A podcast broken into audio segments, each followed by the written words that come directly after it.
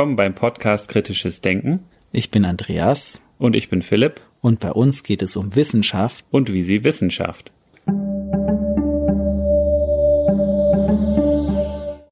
In der heutigen Episode sprechen wir mit Dr. Ranga Yogeshwar. Er studierte experimentelle Elementarteilchenphysik und Astrophysik und arbeitete unter anderem am CERN in Genf. Ab 1983 schlug er eine journalistische Laufbahn ein und wurde 1987 Redakteur beim Westdeutschen Rundfunk in Köln. Später leitete er dort das Ressort Wissenschaft. Seit 2008 ist er als unabhängiger Journalist und Autor tätig. Er ist bekannt als Moderator verschiedener Fernsehformate zu wissenschaftlichen Themen wie Kopfball, Quarks und Co., W wie Wissen, die große Show der Naturwunder oder Wissen vor acht. Er ist Autor von Bestsellern wie Sonst noch Fragen oder Nächste Ausfahrt Zukunft. Und nun viel Spaß beim Interview.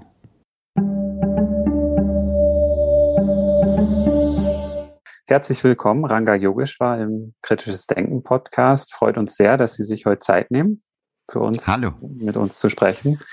Und wir wollen so generell über das Thema Wissenschaftskommunikation sprechen, Wissenschaft auch in den Medien.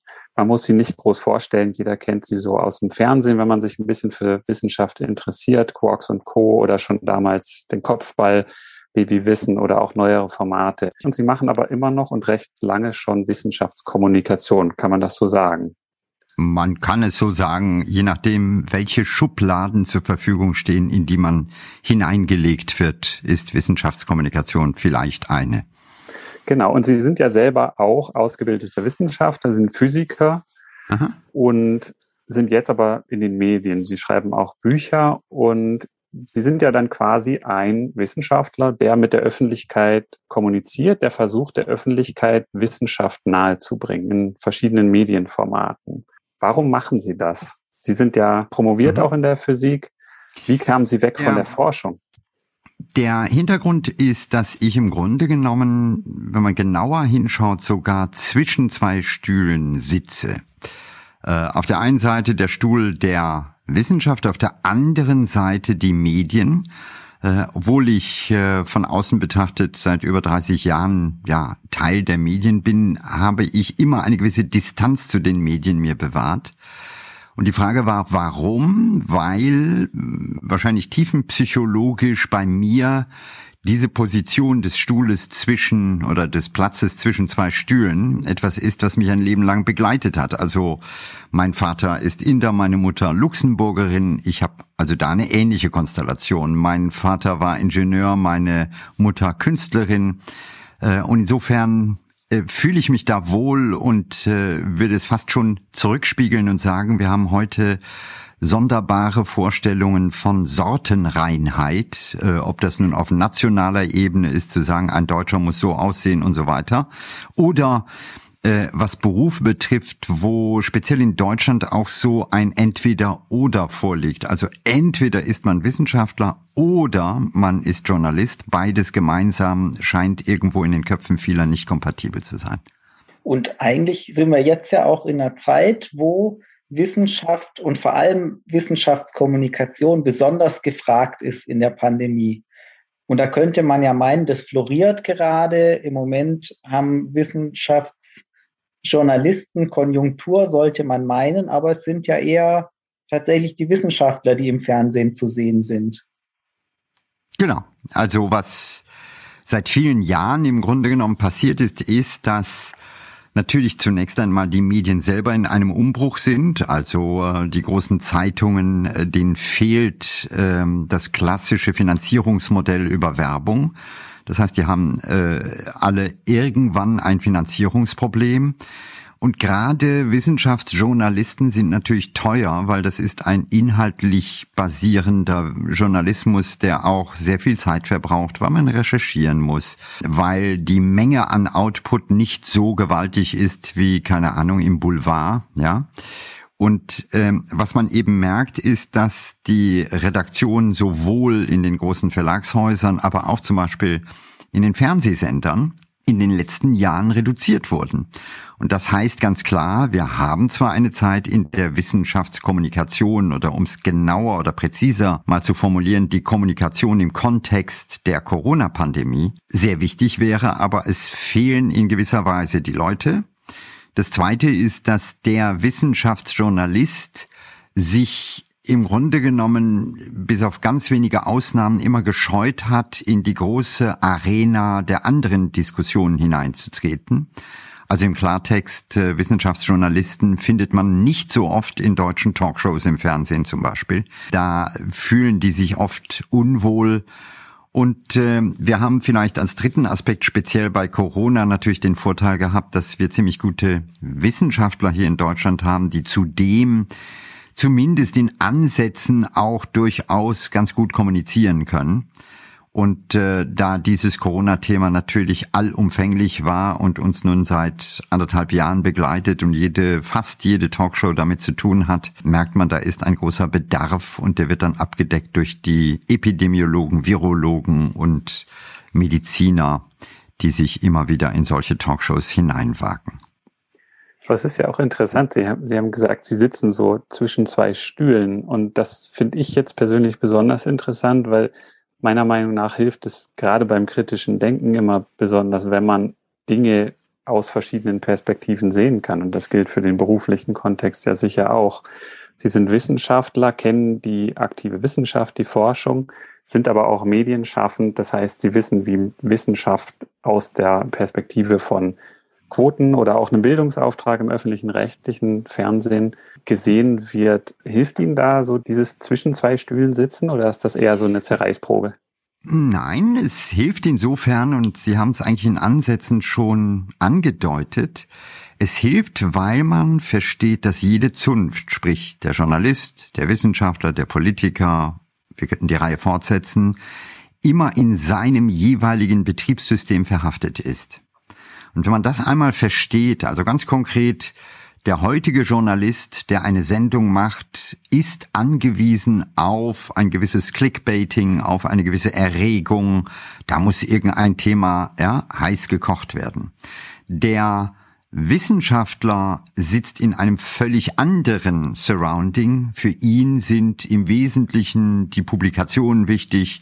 Der klassische Wissenschaftler hat sich eigentlich sehr wenig mit der breiten Kommunikation auseinandergesetzt. Einfacher Lackmustest ist, äh, Kommunikation wird, wenn Sie Physik oder Chemie oder Biologie studieren, nicht trainiert. Und im Grunde genommen ist für den Wissenschaftler oft wichtig, die Relevanz seiner eigenen Forschung in den Vordergrund zu stellen, manchmal ein bisschen ja den Forschungszweig als ganz besonders wichtig darzustellen oder äh, vielleicht das Establishment, wenn man noch breiter denkt, eines äh, Institutes ähm, hervorzustreichen. Und das sieht man eben auch, wenn man viele zum Beispiel Wissenschaftsorganisationen betrachtet in Deutschland, wenn die kommunizieren, dann machen die eher nicht Public Understanding of Science, sondern Public Acceptance of Science. Also da geht's dann eher darum, dass der Steuerzahler versteht oder verstehen soll, warum es so wichtig ist, dieses oder jene Institut zu finanzieren. In ähnlicher Weise haben wir den Politiker, der wiederum äh, ja den Spagat machen muss, auf der einen Seite zu erklären, auf der anderen Seite wiedergewählt zu werden. Also und wenn man zwischen den Stühlen steht, versteht man, dass diese Betriebssysteme unterschiedlich sind und kann manchmal genau aus der Perspektive heraus zumindest im Teilen übersetzen, also verstehen, was muss einer der etwas Wissenschaftliches vermitteln möchte, tun, damit das Ganze auch in dieser anderen Grammatik zum Beispiel des Journalismus funktioniert. Und heutzutage ist ja auch durch die neuen Medien gibt es auch immer mehr Möglichkeiten eigentlich auch zu kommunizieren. Manche Wissenschaftler nutzen das jetzt ja auch neuerdings. Manche können das ganz gut, manche vielleicht weniger, aber es gibt ja dann auch immer mehr Informationen, die die Menschen sag ich mal, die solche Medien nutzen, entsprechend ja auch filtern müssen und verarbeiten müssen. Und da wird erstens ja nicht immer gut kommuniziert und zum anderen ist es ja auch schwierig, dann nachher zu verstehen, welche Information ist relevant und wie bewerte ich das dann nachher auch. Na klar. Also was wir sicherlich haben, ist, dass wir in den letzten 100 Jahren einen geradezu kompletten Übergang gemacht haben. Vor 100 Jahren war das große Problem die Informationsbeschaffung. Das heißt, Mündigkeit drückte sich dadurch aus, dass man mehr Informationen hatte. Heute ist es genau umgekehrt, weil es so viele Informationen, zum Teil divergierende Informationen gibt, dass die Einordnung, das Filtern, das Bewerten, die Relevanz immer wichtiger werden. Und jetzt ist es eben so, dass wir nicht die klassischen Hierarchien haben, also wer nun sagt, was richtig und wichtig ist, sondern äh, heute nimmt jeder für sich in Anspruch, unter Umständen nach anderen Kriterien zu filtern, nach anderen Kriterien zu bewerten. Und das führt zu einer fast babylonischen Sprachverwirrung, weil, und das kann man bei der Corona-Pandemie wunderbar sehen, viele Menschen dem einen nicht trauen, dem Mainstream dafür ihre Quellen haben und wir auf die Art und Weise natürlich ein Riesenproblem bekommen, weil die gemeinsame Grundlage droht dabei abzuschmelzen. Also man muss sich immer wieder fragen, auf was können wir uns einigen, was ist die Basis, auf der wir dann eine Debatte führen. Aber wenn selbst diese elementare Basis wie das Vertrauen in die entsprechenden Zahlen oder in wenn ich Corona als Beispiel nehme, einfach in die Gefährlichkeit einer Covid-19-Erkrankung, wenn dieser Konsens nicht gegeben ist, weil die einen sagen, da wird gefuscht oder da wird uns was vorenthalten, dann wird es schwer zu debattieren. Und solche Falschinformationen hat es ja auch früher schon gegeben, als der Buchdruck kam gab es ja ähnliche Probleme. Ich glaube, eines der meisten verkauften Bücher damals war der Hexenhammer. Aber heute ist es doch nochmal eine andere Komplexität weil auch solche Medienpersonen ja noch gezielter ansprechen und das ja auch bei der Meinungsbildung einerseits jetzt über solche Themen, wo es vielleicht auch wissenschaftliche Antworten gibt, aber auch, denke ich, gesamtgesellschaftlich im politischen Diskurs ja durchaus komplexer ist, wenn, sage ich mal, auch solche Unternehmen, die ja dann auch einen Einfluss haben, welche Informationen uns präsentiert werden, durchaus da eine relevante Rolle spielen, wo man sich ja in so demokratischen Prozessen durchaus mhm. Gedanken macht, welche Menschen werden da wie vernetzt und verknüpft und zusammengebracht und ähm, welche Ideen werden gefördert oder nicht. Das ist tatsächlich ein Problem und es ist auch nicht so einfach zu lösen. Also ich nehme mal ein konkretes Beispiel. Ich bleibe noch einmal kurz bei Corona. Ich habe vor drei Wochen auf YouTube ein Video gemacht, einfach mit der Intention zu sagen, gut, es gibt den einen oder anderen, der zweifelt, der ist sich nicht ganz sicher und ich mache ein Video um die wichtigsten Fakten rund um das Thema Impfen, äh, die Unklarheiten, wenn man so will, in einem solchen kurzen Video aufzuklären. Ich habe dieses Video selber gemacht, selber produziert. Es gab keinen Auftraggeber, es ist kein Cent geflossen. Und das Spannende ist, äh, dieses Video läuft auf YouTube. Inzwischen gibt es ähm, über 400.000 Abrufe.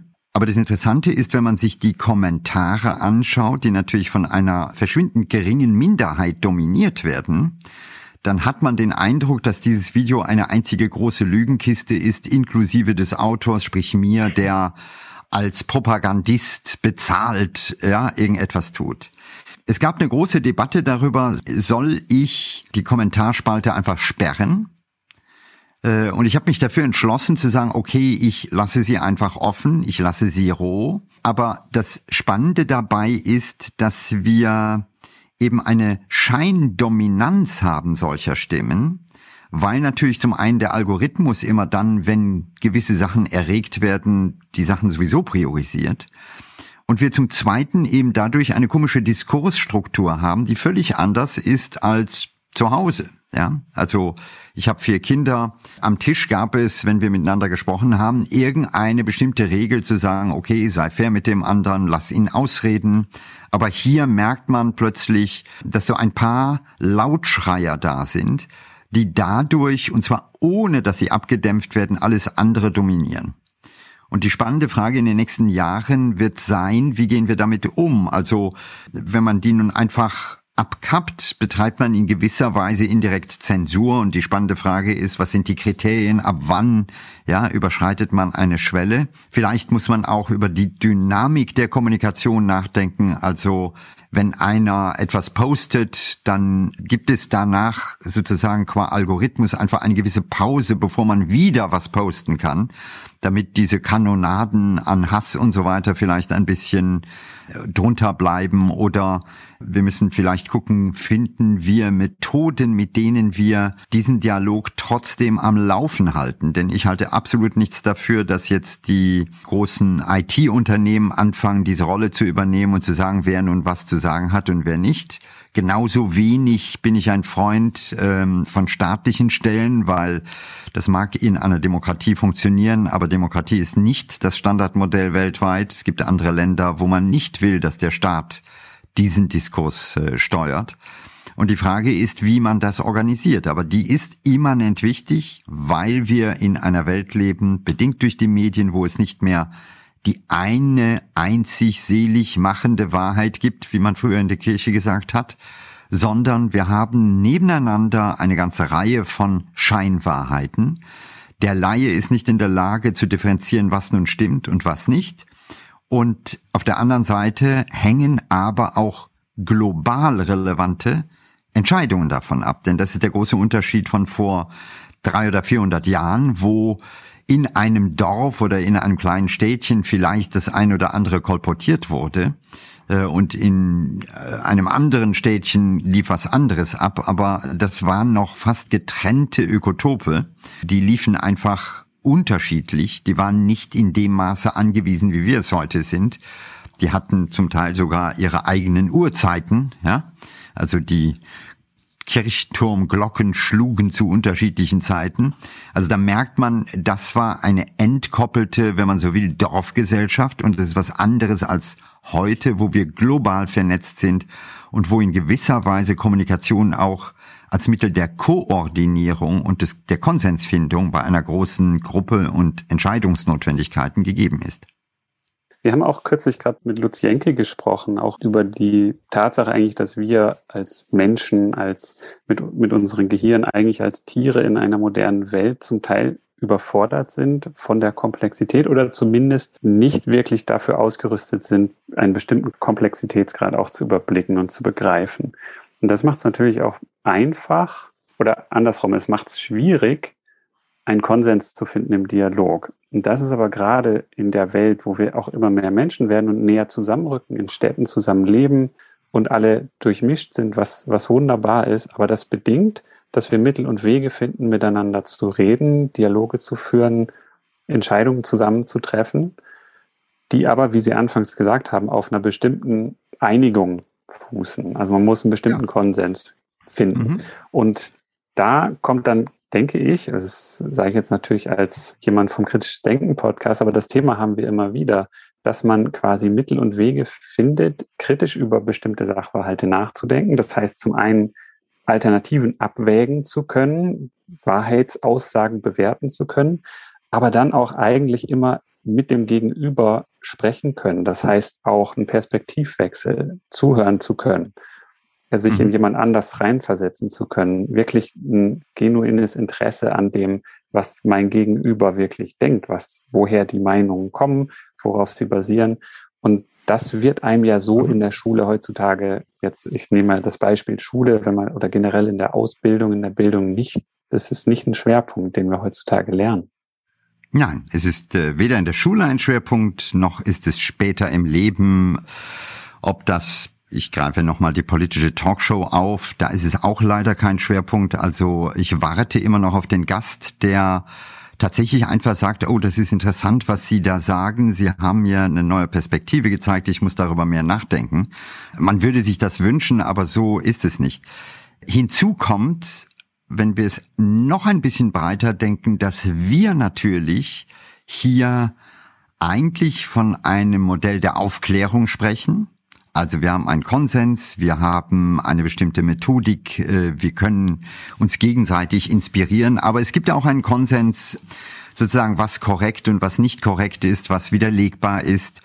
Und wir merken, dass diese Art, die natürlich auch, wenn wir ehrlich sind, durchtränkt ist von sehr vielen auch Werten, also in vielen Debatten geht es nicht nur um die reine Kultur des Redens, sondern sie ist getränkt von Wertungen, Wichtungen, Prioritäten einer Gesellschaft. Also bei Corona haben wir das deutlich gesehen. Die Priorisierung der Wirtschaft ja, war eine völlig andere als die Priorisierung der Künstler weil man natürlich sehr schnell sagte, also es ist ganz wichtig, dass die Wirtschaft nicht zusammenbricht, dass es weitergeht. Und das, glaube ich, müssen wir sehr viel deutlicher erkennen, weil es andere denkbare Systeme gibt, die anders takten. Also wir erleben im Moment gerade die Taliban in Afghanistan. Und äh, wenn wir mal ganz ehrlich sind, dann muss man sagen, hier wurde der vielleicht etwas platte Versuch unternommen, das europäische oder vielleicht sogar das American Way of Life irgendwie zu exportieren und irgendwo anders zu implementieren. Und wir haben einfach festgestellt, es geht nicht. Und wenn wir uns das weltweit anschauen, werden wir sehr schnell merken, dass es zum Teil andere Kulturen gibt, die wiederum einfach andere Prioritäten haben, die andere Gewichtungen haben, wo die Rolle des Individuums, wie wir sie hier manchmal äh, umschreiben, eine andere ist, wenn man nach China geht zum Beispiel.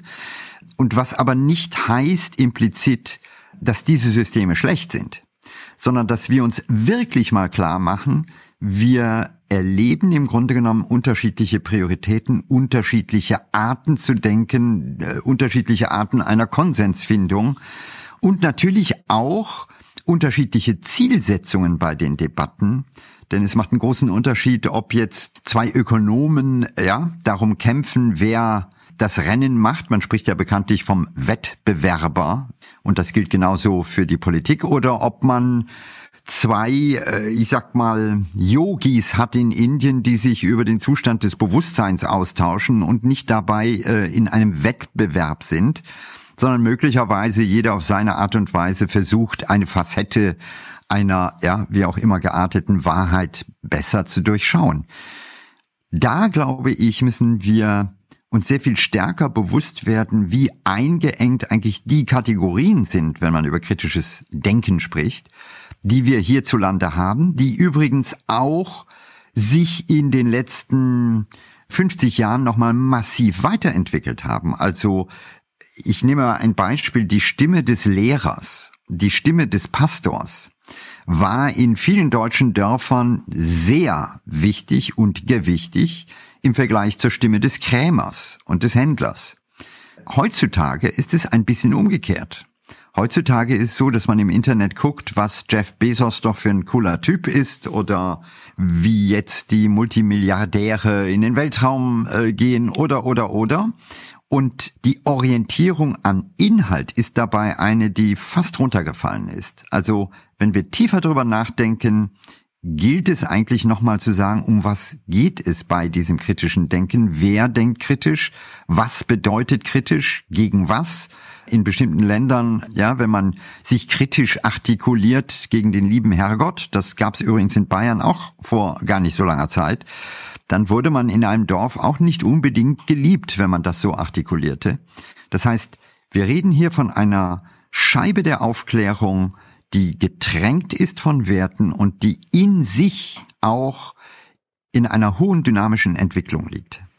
Das eine ist natürlich, früher hat die Autorität eine größere Rolle gespielt. Heute haben andere Personen aufgrund anderer Merkmale Autorität. Heute ist es eben nicht mehr der Pastor.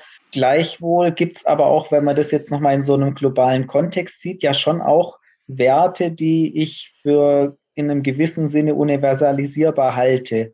Also wo man sagen kann, bestimmte Gegebenheiten verursachen mehr Leid als andere.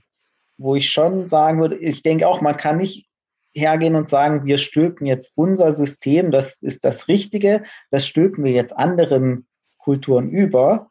Und die müssen das jetzt alle so machen, wie wir das für richtig halten. Das, das haben wir die letzten äh, 500 Jahre klar. gemacht äh, und wir haben anderen ihre Systeme genommen. Und äh, wenn man einfach mal an die Conquistadores denkt oder an die Holländer, an die äh, äh, Briten, die die Absolut. Welt erobert haben, die ganze Zivilisation ausgelöscht, abgeschlachtet haben und im Grunde genommen ihre Art da implementiert haben, dann haben wir das, glaube ich, sehr oft gemacht. Und wir tun es eigentlich heute noch, weil wenn wir heute von Werten sprechen, hier in Deutschland, und wir sagen, oh, wir sind dann sind wir natürlich absolut nicht ehrlich, weil wir tun das wissend, dass die gesamten Produktionsketten, dass unsere gesamte Wirtschaft, dass die Beschaffung der elementarsten äh, Treibstoffe, ja, für die Wirtschaft, die Ressourcen, die Bodenschätze und so weiter, keinesfalls unter Wahrung derselben Werte stattfinden, die wir hier so hochhalten.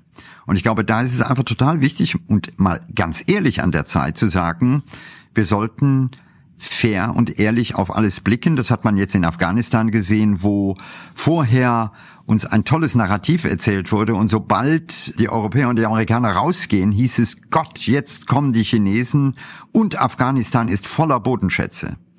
Und das ist ein bisschen ironisch, denn natürlich hat Afghanistan viele Bodenschätze und man kann sich dreimal fragen, ob nicht vorher das Motiv in dieser Intensität dort zu sein, nicht nur sich aus dem ja, Terrorismus genährt hat, sondern aus anderen Dingen. Aber da sind wir halt immer noch gepolt, wollen hier unser nettes Gesicht zeigen, aber es ist eben nur ein Teil dieses Gesichts. Das ist ja auch immer, haben wir in ganz vielen Gesprächen mit unseren Gästen schon, oder das Thema kommt immer wieder, dass wir ja auch bestimmten Denkverzerrungen oder Heuristiken unterliegen. Und ein ganz starkes Wirkmotiv bei dem Denken und Handeln von uns allen, und das geht allen Menschen gleich, so ist dieser In-Group-Bias, dass wir unsere, unser nahes Umfeld irgendwie für wichtiger, unsere Anliegen als mhm. wichtiger erachten als das der anderen. Und je weiter weg, je gefühlt weiter weg, desto unwichtiger sind die Belange. Und deswegen können wir uns als Westen denken, ja, wir gehen nach Afghanistan, weil da gibt's Gold und andere Rohstoffe, was auch immer. Und dabei ist es ganz wichtig, denke ich, dass wir selber, und das ist das andere große Thema immer in unserem Podcast, dieses selbstkritische Denken, dass wir da nicht nur mit dem Finger auf die anderen zeigen und sagen, also ihr und von der anderen Partei und jetzt die CDU oder CSU will keinen Linksruck und die FDP will keine beschnittenen Märkte und so weiter. Das ist immer mit dem Finger auf den anderen zeigen. Aber ganz wichtig dabei, dass so ein Dialog überhaupt passiert, ist der Grundgedanke, ja, ich könnte auch falsch liegen und andere denken über mich vermutlich das gleiche wie ich über sie. Und dieser mhm. Perspektivwechsel, der fehlt ganz oft als ersten Schritt. Und da kann so eine gemeinsame Verständigung auch auf universalisierbare Werte nur schwer funktionieren. Vielleicht. Ich glaube nur in dem Moment, wo Transparenz, wo diese Ehrlichkeit zutage kommt, haben wir zumindest eine Chance, das Ganze noch einmal zu besprechen. Mhm. Äh, wir sind Meister im Falschetikettieren von Dingen. Das erleben wir heute, wenn es um Nachhaltigkeit und um Klimaschutz geht. Ja, dann ist es ganz schick, überall ökologisch und nachhaltig draufzuschreiben. Und Sie können heute, wenn Sie sich die Online-Seite von Zalando angucken, ja, dann ist jedes zweite Hemd steht nachhaltig drauf. Und natürlich, wenn man im Kleingedruckten guckt, ist wahrscheinlich die Baumwolle Öko-Baumwolle, aber da steht nichts drin, wo sie gepflückt wurde, wie viel der verdient, wo sie gefärbt wurde, wo sie genäht wurde, genäht in Bangladesch. Äh, man muss mir dann doch ein bisschen genauer erklären, was daran wirklich nachhaltig ist. Ganz abgesehen davon, dass das Grundprinzip, nämlich das Ganze für 50 Prozent auch im Sonderangebot zu kaufen, sprich in den Konsumismus zu verfallen, genau das Gegenteil von dem ist, was eigentlich Nachhaltigkeit mit sich bringen würde. Aber genau da geht's darum, sich ehrlich zu machen. Und das ist etwas, was nicht in unserer Natur liegt. Vor vielen Jahren hat Mercedes mal eine Werbung gemacht für die S-Klasse und man brüstete sich, dass das Handschuhfach recycelt ist. Also das zeigte im Grunde genommen, wo die Reise hingeht oder wir kennen das alle von diesen Hotels, die manchmal ein bisschen schicker sind und im Badezimmer gibt's dann das Schild, da steht drauf für die Umwelt, also das Handtuch ja, wird nicht jeden Tag gewechselt. Das ist nett, aber es löst nicht das Problem. Und ich mhm. glaube, das Problem ist nicht ein Konzept von Nachhaltigkeit, sondern das viel einfache Problem ist Wahrhaftigkeit. Also mhm. Ab wann sind wir wirklich mit uns und natürlich auch mit den anderen ehrlich? Ja, aber Unmündigkeit ist so bequem. Und da stehen wir uns auch, glaube ich, oft selber im Wege und wählen lieber die Augenwischerei und glauben, das Narrativ des Hotelbetreibers, dass die Wartestäbchen aus nachhaltigem Bambus sind und alles andere aber jetzt chlorgebleichte weiße Wäsche oder was auch immer ist. Also es ist schwer eigentlich ein mündiger Bürger zu sein. Es ist vielleicht auch eine Überforderung, über die wir nachdenken, weil wir ja im Kontext des Fortschritts selber ein Stück Verantwortung übernehmen für Dinge. Äh, also wenn ich mir meine Katze angucke, dann liegt meine Katze den ganzen Tag lang auf dem Sofa und schläft. Und manchmal kriegt sie was zu essen, that's it.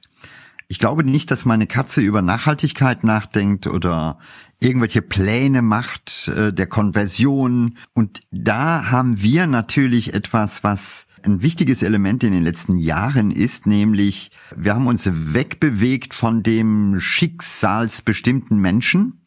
Also äh, noch vor etwas über 100 Jahren wäre eine Pandemie ein Zeichen Gottes gewesen und äh, irgendwo hätten wir, ja, vielleicht zähneknirschend akzeptiert, dass das Schicksal uns in diesem Jahr oder im letzten Jahr vielleicht nicht so hold ist. Heute sind wir in einer Phase, wo wir einerseits merken, durch Kausalketten, wir sind verantwortlich. Also es ist die große Verantwortlichkeit, die sich jetzt offenbart. Wir sind verantwortlich für das Klima, wir sind verantwortlich für den Ressourcenabbau und am Ende möglicherweise auch für die Entstehung solcher Zoonosen. Und auf der anderen Seite erleben wir aber die Überforderung dieser Verantwortung und in gewisser Weise gesellschaftlich gesehen so etwas wie die kollektive Verantwortungslosigkeit, also der einzelne Politiker ist gar nicht mehr zu handeln. Da werden Dinge entschieden, aber wenn man genau wissen möchte, wer ist jetzt derjenige, gibt es keinen Namen, dann ist das strukturell. Und das ist eine, eine ganz schwierige Situation, bei der dieses Mehr an Verantwortung, was sich natürlich auch durch die Medialisierung der Welt ergibt, also wir können eben heute nicht weggucken, weil es gibt die Bilder aus Afghanistan oder sonst wo. Auf der anderen Seite diese Ohnmacht, die natürlich beim Einzelnen auch sehr stark gefühlt wird. Was kann ich, ich Einzelner, ich Individuum tun? Und ich glaube, das müssen wir in gewisser Weise aufgelöst bekommen, weil sonst wird das Ganze bedrückend. Also das Narrativ im Kontext des Klimawandels ist ja im Wesentlichen ein Narrativ, was sehr verwandt ist mit den Flagellanten des Mittelalters. Ja, also wir sind alle schuldig, ich existiere, also bin ich schuldig. Und jetzt muss ich Buße tun mit allem drum und dran. Und das ist nicht ein Weg, der irgendwie rausführt. Und das bedeutet, wir müssen eine Lösung dafür finden, denn sonst in dieser Dissonanz wird es immer schwerer zu leben. Ja, und denke ich, auch ein ganz wichtiger Punkt ist immer, wenn man auch wieder kritisches Denken denkt, dann nicht das kritische Denken im Sinne von Nörgeln und Kritisieren, sondern auch eine positive Version anbieten, eine Alternative. Wenn wir identifizieren, so und so geht's nicht, dann reicht es nicht zu sagen, das geht so nicht weiter, sondern man muss eigentlich sagen, ja, aber ich habe mir Gedanken gemacht und basierend auf diesen Grundsätzen könnten wir doch mal probieren, so und so. Und ich habe da schon gesehen, das funktioniert und da auch können wir doch mal ausprobieren. Mhm. Und dann eben experimentieren, ausprobieren. Wir, wir kennen die Zukunft nicht. Und etwas verstehen, weil dieses kritische Denken, und Sie haben vorher Kant äh, zitiert, ja, es ist so leicht unmündig zu sein. Und das Nutze dein Verstand ist, und auch da äh, müssen wir sozusagen kritisch denken über das kritische Denken, ist nur ein Teil der Wahrheit. Wir leben eigentlich in einer Welt, in der das Rationale nur ein Teilstück unserer prägenden äh, Existenz ist. Und das als Gesamtheit zu begreifen und zu sagen, worum geht es am Ende? Also ich bin eher einer, der sagt, was ist am Ende unsere Zielsetzung? Was wollen wir? Ist Wirtschaftswachstum eine Vokabel? Vielleicht nicht. Ich sage immer, wenn Menschen auf dem Totenbett liegen, dann bedauern sie nicht, dass sie noch einen Tag länger legen könnten, weil äh, dann könnten sie noch mehr arbeiten oder mehr Geld verdienen, dann kommen die plötzlich mit ganz anderen Prioritäten. Wie priorisieren wir, jeder einzelne unser Leben und wie strukturieren wir diese Haltung in einer Gesellschaft? Ich denke, eine andere Frage, um vielleicht nochmal den Kreis zurück zur Wissenschaft. Eine Eigenschaft, die, mhm. die ich so auch im Fernsehen oder in den Medien kaum sehe, ist so eine demütige Haltung. Und das auch in der Wissenschaft besonders. Sie haben es eingangs ja gesagt. Mhm. Was ist einer Wissenschaftlerin wichtig, wenn sie das Kolleginnen und Kollegen präsentiert auf einer Konferenz? Das sind die eigenen Forschungsergebnisse. Das ist das eigene, die Gruppe, das Institut. Mhm. Auch wieder so ein In-Group-Bias. Kaum hört man irgendwie was ist denn überhaupt so das Thema Unwissenheit oder Unsicherheit auch in der Wissenschaft und was sind die Fehlerbalken? Wo sind systematische Fehler? Wo, wie groß mhm. ist der Shot Noise? wie sicher mhm. bin ich mir denn überhaupt? Wie passt das ins Gesamtbild? So ein bisschen so ein Bayesianischer Ansatz. Das sieht man kaum, was in der Wissenschaft in den Medien kommuniziert werden soll, ist vielleicht glaube, auch um ich glaube, das sieht man, klare ja. Antworten zu haben. Mhm. Ich glaube, das sieht man schon in der Wissenschaft äh, bei äh, einigen Wissenschaftlern. Und wenn man ganz ehrlich ist, das ist das Wesen der gesamten Naturwissenschaft ist ja. im Grunde genommen das Bewusstsein dieses gigantischen Ozeans an Ignoranz, der uns umgibt. Und ich kann vielleicht so sagen, jedes Detail, jedes Einzelne, in das man sich wirklich tief hinein denkt, offenbart irgendwann unsere Ignoranz. Also wir merken irgendwann, wie wenig wir eigentlich über dieses oder jenes wirklich wissen. Für eine Kaffeemaschine reicht's aus, ja. Zum Bau einer Waschmaschine wahrscheinlich auch. Aber tieferes Verständnis ist etwas, was extrem in Frage gestellt wird. Und die Schönheit der wissenschaftlichen Methodik ist ja, wie ich finde, das ständige Hinterfragen dessen, wo man gerade meint, das wüsste man genau. Und das ist natürlich eine Kultur, eine Disziplin, die sehr spannend, aber eben vielleicht auch sehr frustrierend ist für diejenigen Personen, die Klarheit wollen.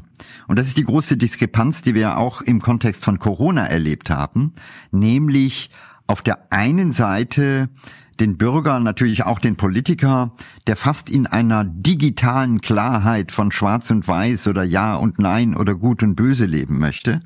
Und auf der anderen Seite den Wissenschaftler, der wenn er wirklich ehrlich ist an vielen Stellen, eigentlich antworten müsste, wir wissen es nicht. Und dieser Clash of Cultures, äh, der ist da, der führte in der ersten Phase auch fast frustriert dazu, dass bestimmte Politiker hier in Deutschland sich den jeweiligen Virologen oder Infektiologen oder Epidemiologen zur Seite nahmen, statt einfach zu verstehen, es gibt diesen Diskurs. Und äh, im letzten Jahr, das klang so, als äh, gäbe es eine neue Nachricht, dass bestimmte Wissenschaftler sich nicht einig sind. Ähm, man hat einfach nicht verstanden, dass genau das das Wesen des naturwissenschaftlichen Diskurses ist, nämlich immer wieder die eigenen, aber auch die Thesen des anderen zu hinterfragen, zu verifizieren. Und äh, meistens, wenn man das tut, merkt man, da gibt's eine neue Fragestellung und wiederum versteht man etwas nicht genau. Dieses vereinfachte Verständnis von dem, was Wissenschaft ist, glaube ich, schadet da. Also wir denken oder viele Menschen glauben, dass Wissenschaftler etwas wäre oder Wissenschaft wie die Matheprüfung oder das Physikbuch im Gymnasium oder in der Grundschule. Und dem ist eben nicht so. Also dort haben wir ein Destillat, nachdem unglaublich viele Irrwege eingegangen wurden. Und wir spüren gar nicht, dass im Grunde genommen der Prozess der Wissenschaft darin besteht, ständig zu testen, ständig zu probieren und eigentlich nie auf einem Boden einer völligen Gewissheit zu stehen aber dennoch handlungsfähig zu bleiben. Und das ist die hohe Kunst, denn ja. wir haben ja viele Fragestellungen, wo genau dieses Argument äh, pervertiert wird, indem man sagt, na ja, die Wissenschaft ist sich ja nicht so einig, was den Klimawandel angeht und daraus ableitet, na, da brauchen wir nichts zu tun. Und das ist falsch. So ähnlich wie bei Corona, wo die fairste Aussage gewesen wäre, wir müssen Entscheidungen fällen auf der Basis einer gewissen Unwissenheit und Ungewissheit. Aber das kann man. Und das ist manchmal mhm. auch gesellschaftlich notwendig. Ja, oder wie Gerhard Vollmer sagt, wir irren uns empor. Mhm. Na klar. Und bei der Wissenschaft ist ja aber auch so ein Aspekt, ne, dass Sie hatten es vorher gesagt, was werde ich mich auf dem Totenbett mal fragen? Ne? Was, was war mir wirklich wichtig im Leben? Und ich glaube, Wissenschaftler sollten sich auch oft mal die Frage stellen, was sind eigentlich wirklich wichtige Fragen? Also auch ne, der Wissenschaftsprozess hat so eine Eigendynamik. Philipp, du hast es vorher auch so angesprochen. Man, man hat seine eigene In-Group. Man bezieht sich da ja auch wieder auf andere Personen und auch für die Wissenschaft. Welche wissenschaftlichen Projekte müssen wir wirklich fördern und unterstützen? Was ist für die Menschheit gesamthaft wirklich jetzt entscheidend für die Zukunft? Und äh, nicht nur, wo kann ich tolle Ergebnisse äh, ja, ja. Ähm, entwickeln, die ich publizieren kann. Wobei das zwei unterschiedliche Ebenen sind. Äh, also das Publizieren ist sozusagen eine Dynamik an sich, über die man sehr klar diskutieren sollte, also dieses Publish or Perish oder überhaupt, wenn man das mal in der Entwicklung gerade von jungen Wissenschaftlern sich anschaut, ist es sogar kontraproduktiv. Also der Publikationszwang führt in der Folge dazu, dass sehr viel schlechte und miserable Wissenschaft, vielleicht sogar falsche Wissenschaft gemacht wird. Das andere ist die Setzung von Prioritäten, denn äh, Naturwissenschaft ist nicht etwas, was auf dem freien Feld entsteht, sondern ist immer in gewisser Weise eingezwängt in Finanzierungen, in Prioritätensetzungen durch bestimmte Budgets, durch bestimmte Hoffnungen, äh, ja, die man sich ökonomisch und so weiter macht. Und darüber hinaus natürlich auch getrieben von ähm, der Grundlagenforschung, wobei ich auch hier sage, Grundlagenforschung kann man auch differenziert betrachten. Also es gibt auch in der Grundlagenforschung clevere Fragen und ziemlich dumme Fragen. Aber das ist ein Dialog, der natürlich extrem ansteht, ähm, der auch immer wieder zu überprüfen ist. Ich halte wenig davon, Wissenschaft an der Stelle einzuengen und zu sagen, wir brauchen jetzt das und das, bitte forscht daran. Denn wir haben, und das ist die äh, wunderbare Geschichte der Überraschung in der Wissenschaft, in den ähm, letzten Jahrzehnten immer wieder gemerkt, dass man an irgendetwas forscht und dabei irgendetwas anderes äh, findet, was dann möglicherweise sogar in der Anwendung spannend ist. Und in der Wissenschaft geht es natürlich nicht nur um Anwendungen, manchmal geht es auch einfach um großartige Erkenntnisse, die als Cultural Heritage für unsere Gesellschaft einfach einen besonderen Wert spielen. Ja, ich denke, also diesen Umgang auch wieder mit Unwissenheit nicht als etwas Negatives oder Unsicheres, dass man handlungsunfähig wird, sondern wenn einem klar ist, dass eigentlich uns das meiste nicht bekannt ist, ist mhm. das ja, und, und Richard Feynman äh, kann ich da zitieren, hat gesagt, it's okay to say I don't know. In mehrerlei Hinsicht. Zum einen, eins, sich einzugestehen, auch im Dialog mit anderen, dass man nicht komplett Bescheid weiß, würde einigen Politikschaffenden gut zugute stehen, aber auch eigentlich als demütiger Ausdruck all dem gegenüber, was wir noch gar nicht wissen und was wir herausfinden können. Sie, Sie haben in der Sache recht, doch wir stecken in einem Dilemma. Und das Dilemma sieht man im Kontext der Corona-Krise. Denn wenn wir uns einfach mal bewusst werden, dass zumindest im jetzigen Status quo nicht alle roundabout 80 Millionen Bundesbürger vertrauen auf die Unsicherheit und bereit sind sozusagen in dieser Wolke der Unsicherheit eine Entscheidung zu fällen, da gibt's einfach zu viele Leute, die wollen geführt werden die wollen eine klare Ansage. Die wollen wissen, soll ich mich jetzt impfen lassen oder soll ich meine Kinder impfen oder sollen die Kinder in die Schule gehen? Und das ist, glaube ich, die Schwierigkeit, weil wir sozialisiert wurden in einem Klima, bei dem es immer wieder klare Aussagen gibt, du hast den Job, du hast den nicht, du hast die Prüfung geschafft oder du hast sie nicht. Und wenn man diese, ja, duale Denke von Ja und Nein ständig erprobt, ist es extrem schwer, an irgendeiner Stelle zu sagen, so, aber jetzt erwarte ich, dass wir im Grunde genommen ja wabern und nicht genau wissen, wo es hingeht und vielleicht in dem einen Fall differenziert sagen können, du solltest dich impfen lassen und der andere nicht. Dieser Widerspruch, den gilt es aufzulösen. Also ich bin sofort dabei und sage, wie toll wäre eine Gesellschaft, wo genau diese artikulierte Unsicherheit Basis einer Politik wäre. Aber das, glaube ich, muss man sehr früh trainieren. Und man muss vielleicht darüber nachdenken, dass wir an vielen Stellen diese digitale Hin- und Her-Denke dann wirklich viel genereller aufgeben müssen. Da vielleicht dann auch nochmal der Hinweis auf die Episode mit Frau Michalke von der Uni Hamburg übers Philosophieren mit Kindern, wo man schon im Kindergartenalter diese Art von Dialog führen kann und dabei als Erwachsener auch sehr viel lernen kann. Mhm. Wir haben jetzt ja auch viel eben auch über Schwierigkeiten und Kritisches gesprochen und trotzdem kann man mhm. ja auch sagen, dass sich auf der Welt sehr vieles in eine gute Richtung auch entwickelt, auch wenn wir in den Medien oft ein anderes Bild bekommen.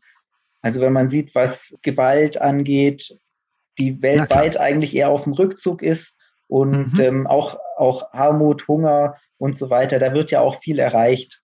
Das wird so am Ende nochmal einen positiven Ausblick geben, nachdem wir so. Ja, sehen Sie, schon sind Sie gefangen in Ihren medialen Kategorien, in denen das ja. Grundgesetz jedes Journalisten darin besteht, den Leser oder Zuhörer mit Hoffnung zu entlassen.